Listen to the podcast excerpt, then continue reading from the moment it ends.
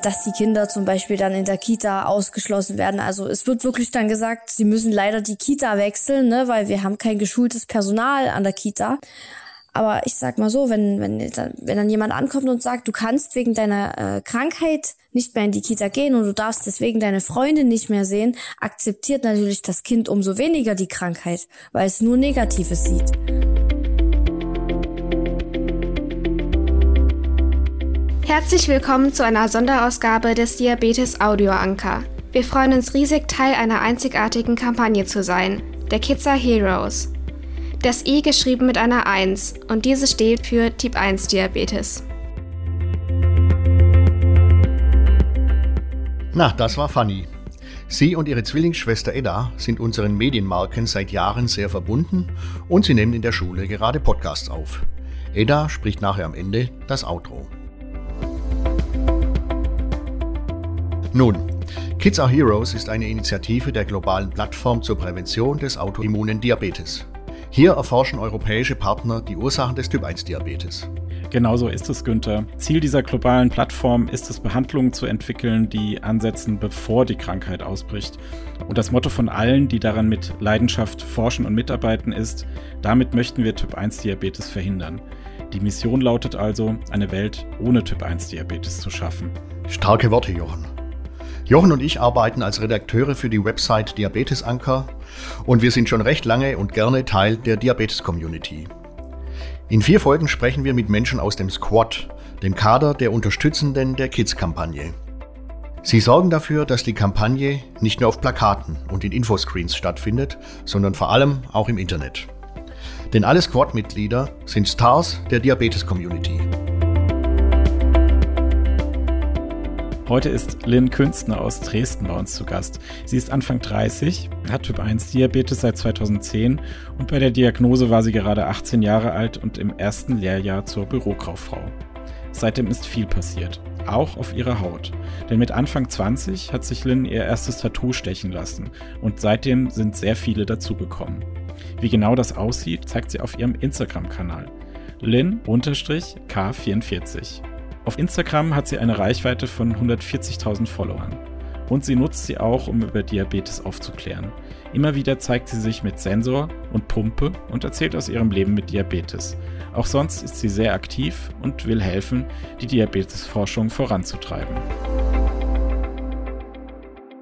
Hallo Lin, wo treffen wir dich denn an? Bist du zu Hause in Dresden oder, wenn ich das mal so sagen darf, wie meistens unterwegs? Hallo. Ja, ich bin gerade zu Hause ausnahmsweise mal, das stimmt. Wieso engagierst du dich denn für die Kampagne Kids Are Heroes? Ähm, ich selbst bin ja auch Typ 1 Diabetikerin und ich denke, dass gerade die Kids, die Typ 1 Diabetes haben, wirklich, wirklich Helden sind. Ne? Die meistern ihren Alltag. Die Eltern ähm, haben auch einige Aufgaben zu bewältigen. Also ich denke, das ist nochmal was ganz Besonderes.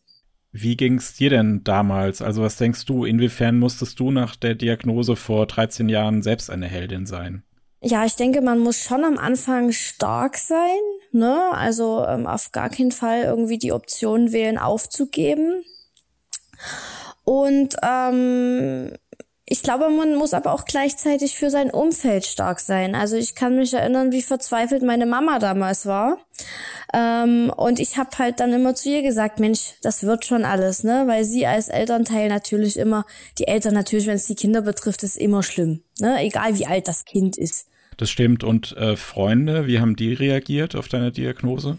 Mm, sehr überrascht. Ähm, aber ich hatte viele Unterstützer, also wirklich äh, meine Freunde, die haben mich sehr gut unterstützt und haben gesagt, wenn was ist, kannst du immer zu uns kommen. Also das war, war richtig gut. Ich habe mich nicht alleine gefühlt. Manchmal hört man ja, dass, dass Kinder mit Typ 1 Diabetes fast so ein bisschen ausgeschlossen werden, aber das sind dann wahrscheinlich vor allem ja Kindergärten oder Schulen, die nicht so richtig wissen, wie sie damit umgehen können. Ist dir das auch passiert? Ähm, ja, ich denke, das betrifft mehr wirklich die Kindergärten und die Schulen. Also, was heißt mir selbst, ist es ja nicht passiert. Ich war ja schon 18. Ähm, aber ähm, ich habe das schon von vielen Elternteilen gehört, ähm, dass die Kinder zum Beispiel dann in der Kita ausgeschlossen werden. Also es wird wirklich dann gesagt, sie müssen leider die Kita wechseln, ne, weil wir haben kein geschultes Personal an der Kita, wo ich mir dann aber denke, eigentlich sollen die Kinder ja integriert werden, ne? Also sie sollen ganz normal behandelt werden. Aber ich sag mal so, wenn, wenn, wenn dann jemand ankommt und sagt, du kannst wegen deiner äh, Krankheit nicht mehr in die Kita gehen und du darfst deswegen deine Freunde nicht mehr sehen, akzeptiert natürlich das Kind umso weniger die Krankheit, weil es nur Negatives sieht. Du hast gleich gehört, ich bin kein Superheld, was das Rechnen angeht. Also du warst 18 bei der Diagnose. Alles gut. Lynn, du warst selbst schon für eine Kampagne zum Typ-1-Diabetes groß auf Plakaten zu sehen, auch in deiner Heimatstadt Dresden. Die Kinder, die jetzt ganz groß rauskommen, auf den Plakaten zum Beispiel oder auch im Internet, die tragen Kostüme, die an Superman und an Superwoman erinnern. Und sie schauen zuversichtlich in die Zukunft. Du selbst auch? Ja, definitiv. Also wenn ich mir überlege, ähm, wie zu Beginn meiner Diagnose noch ähm, ähm, sag ich mal, die Forschung stand sozusagen, also auch gerade so in Geschichten äh, Blutzuckerwerte messen. Jetzt mit den Sensoren sind wir natürlich schon einen immensen Schritt weiter, als sie ständig in den Finger stechen zu müssen. Also ich denke, da äh, ist natürlich noch viel Luft nach oben und das Ziel ist natürlich irgendwann vielleicht äh, den Typ 1 Diabetes komplett von der Welt verbannen zu können. Aber äh, in Sachen Forschung bewegen wir uns echt auf einem guten Weg.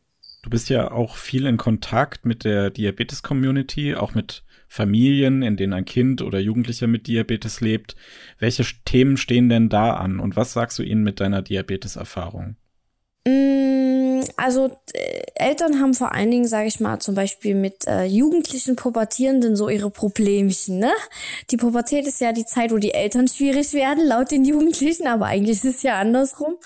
Ähm, und gerade ähm, da habe ich äh, oft gehört, dass ähm, die Pubertierenden äh, in dieser Phase doch ähm, schlecht mit der Krankheit umgehen. Also da ist alles so in dieser mir ist alles scheißegal Phase, ne? Und ähm, die Eltern holen sich dann schon bei mir einen Rat und sagen, was kann ich denn machen und hm und ähm, viele Eltern zeigen wirklich ihren pubertierenden äh, Jugendlichen, guck mal, die geht ganz offen mit ihrer Krankheit um. Das ist gar nicht schlimm und ähm, das hilft den Leuten wirklich. Auch wenn man das selber gar nicht so denkt, äh, ist es krass, dass man doch irgendwo ein Vorbild ist. Und da bin ich eigentlich schon sehr stolz drauf, dass ich das sein kann. Das kannst du in der Tat, ja. Wir versuchen mal eine kleine Überraschung für dich. Denn nicht nur wir haben Fragen, sondern hier kommt noch eine Frage von der Musikerin, Moderatorin und Influencerin von Shirin Valentine zum Thema, naja, Tattoos. Also wir spielen die Frage mal ein. Okay. Liebe Lynn, welches deiner vielen Tattoos ist eigentlich dein Liebstes? Und warum? Und wie sieht es aus? die liebe Shirin, ja. oh Gott, das ist wirklich schwierig. Also ich mag ähm, besonders mein allererstes Tattoo, das ich auf dem Rücken trage. Ähm, das bildet äh, ein Korsett, ähm, in dem auf Englisch steht ähm, Liebe deinen Feind. Das ist wirklich mein erstes Tattoo gewesen und war ähm, zum Thema Diabetes, ne? weil ohne dass du deinen Feind liebst, kannst du auch nicht mit ihm leben sozusagen. Ne? Also du musst lernen, mit der Krankheit umgehen zu können und sie zu akzeptieren vor allen Dingen. Und ähm, ich denke, so mein zweites Lieblingstattoo ist ähm, der T-Rex-Schädel auf meiner Kniescheibe, ähm, weil ich total ähm, Dino-Fan bin. Sehr gut. Ähm, du bist ja auch auf Instagram sehr präsent und auch in anderen Medien. Du machst Fotoshootings. Gehört das alles zu deinem Beruf oder machst du noch etwas anderes? Ja, ähm, als Influencerin ist man natürlich sehr viel in der Welt unterwegs ähm, und viel in den Medien auch unterwegs, wenn man eine klare Botschaft hat. Und ähm, ja, Präsenz, also und äh, das Arbeiten oder das Stehen in der Öffentlichkeit gehört definitiv dazu. Du bist ähm, besonders auch mit Autos zu sehen äh, auf Fotos. Welche Bedeutung haben Autos für dich? ähm, ja, also ich fahre extrem gern Autos äh, also was gesagt Auto, ja, mein Auto, mein Jurassic Park S3 sozusagen, der ja in äh, dieser Jurassic Park Folierung ist. Und äh, ich bin sehr autoaffin, äh, gehe gerne auf Tuning-Treffen, also ich habe da manchmal so ein bisschen Benzin im Blut. Sehr gut. Und was tust du dann, um mit dem Auto, mit dem du gerade unterwegs bist und mit deinem Diabetes sicher unterwegs zu sein? Ja gut, klar ist, wenn ich ins Auto steige, ähm, ist nicht der erste Schritt, den Motor anzumachen, sondern direkt nochmal meinen Wert zu kontrollieren. Ne? Also ähm, während der Fahrt eine Unterzuckerung hatte ich natürlich auch schon, das kommt vor. Ähm, aber dann ist natürlich äh, erste Regel anhalten. Ne? Und das Ganze kontrollieren und wieder nach oben kriegen, weil wir wissen ja alle, wie es mit einer Unterzuckerung ist. Äh, du bist einfach nicht mehr Herr deiner Sinne. Es ist halt einfach so. Was ist denn dein Lieblingsgericht? Oh, was jetzt süß oder herzhaft? Ja, vielleicht beides. Und hat sich im Lauf deines Lebens dein Lieblingsgericht gewandelt? Süß oder herzhaft? Mm, also ich stehe total auf thailändisches Essen zum Beispiel. Könnte ich mich reinlegen. Ich könnte jeden Tag irgendwie so, so Kokoscurry irgendwie essen. Und in, in Sachen süß, ähm, ich weiß nicht, ob ihr den Begriff Dalken kennt. Wie heißt der Begriff genau? Gibt es auch äh, Dalken. Also das ist aus dem Erzgebirge. Ich komme ja eigentlich aus dem mhm. Erzgebirge. Der Begriff für Kartoffelpuffer. Ach. das ist ja so eine Mischung zwischen süß und herzhaft, kann man ja auch. Ja, genau, essen. genau. Und hat sich da irgendwas gewandelt, ähm, seit du die Diagnose bekommen hast an deinen Lieblingsgerichten? Verzichtest du auf irgendwas? Also ganz am Anfang muss ich sagen, habe ich wirklich auf viele Sachen verzichtet. Da war auch dieses Thema mit Di Diätprodukten noch äh, sehr aktuell ähm, was ja dann irgendwann komplett verschwunden ist. Ähm, aber mittlerweile esse ich eigentlich alles, worauf ich Lust habe, weil na klar muss man alles kontrollieren und alles in Maßen und nicht in Massen essen, aber trotzdem kann man das Leben ja noch genießen. Ne? Und äh, ich finde, Essen ist trotzdem eines der schönsten äh, Nebensachen der Welt. Ne? Also das hat was mit Genießen zu tun und mit Leben einfach. Auf jeden Fall. Hast du auch ein Gericht, als Blutzuckerendgegner sozusagen kommst du mit irgendeinem Gericht überhaupt nicht so richtig zurecht ähm, mit dem Diabetes? Mm, ja, wenn ich Nudeln esse. Das ist bei mir ganz schwierig. Und ähm, mit meiner letzten Frage gehen wir nochmal zurück an den Anfang.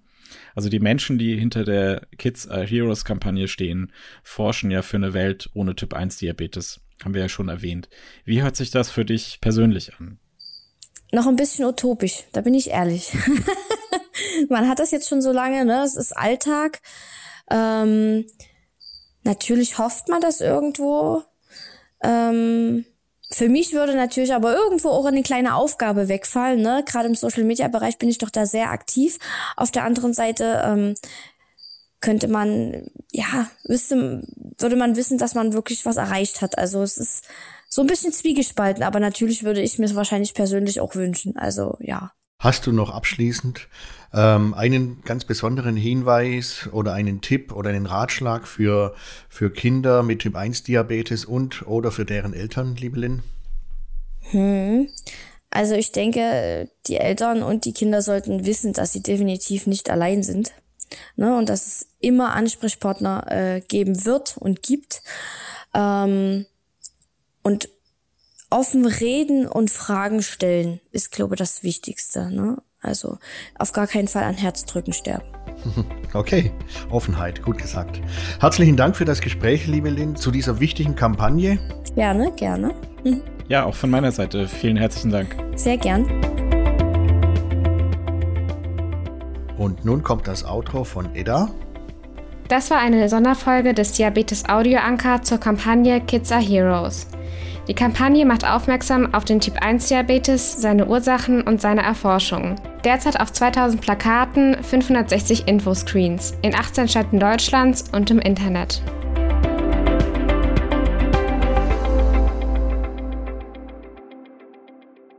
Ein Produkt der Matrix Group. We care for Media Solutions.